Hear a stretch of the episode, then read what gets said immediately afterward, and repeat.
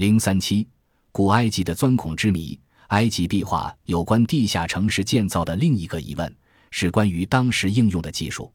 安纳托利亚的地下城市是用火石加工成的石锤开掘的，这种开掘方式虽然费力，但还是可行的。下面举的例子中，火石就派不上用场了。埃及有一个地方叫阿布希尔，位于吉萨金字塔群五十公里远的地方。这里从前也有三座金字塔，它们是古埃及历史上第五个王朝时期建成的，也就是在法老胡夫时代以后，大约四千一百年前。在阿布希尔，人们发现这里的闪长岩曾在远古时代被加工过，在这种比花岗岩还硬的岩石壁上钻了许多浑圆的钻孔。这是如何加工出来的呢？埃及壁画人类在自身的各个历史阶段都应用过钻孔技术。早在新石器时代，人类就曾应用黑曜岩做成的石杵，在花岗岩石块上打磨出孔洞。在骨头和岩壁上，人类同样进行过钻孔。阿布希尔的钻孔不是寻常的钻孔，而是包心钻孔。之所以叫包心钻孔，不是因为钻孔位于石块中央，而是国位钻孔钻成后，钻孔的中心形成一条香肠状的圆形实心。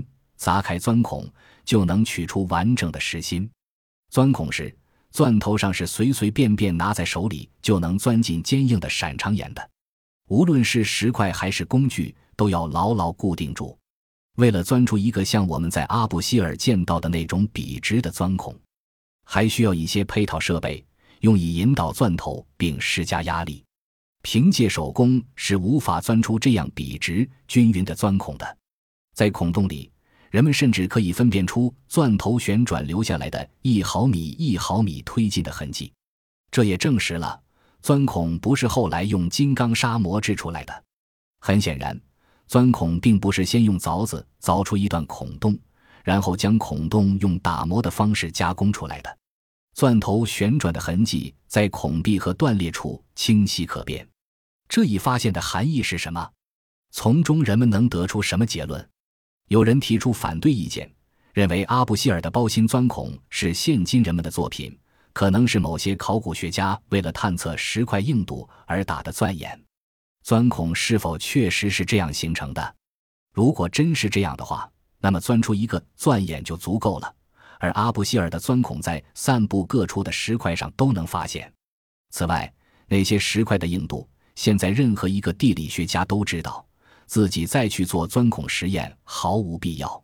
特别要指出的是，早在一千年前，福德林斯佩特里先生就对埃及第四五朝时期闪长岩上奇异的包心钻孔进行了描述，所以现代钻孔实验之说并不成立。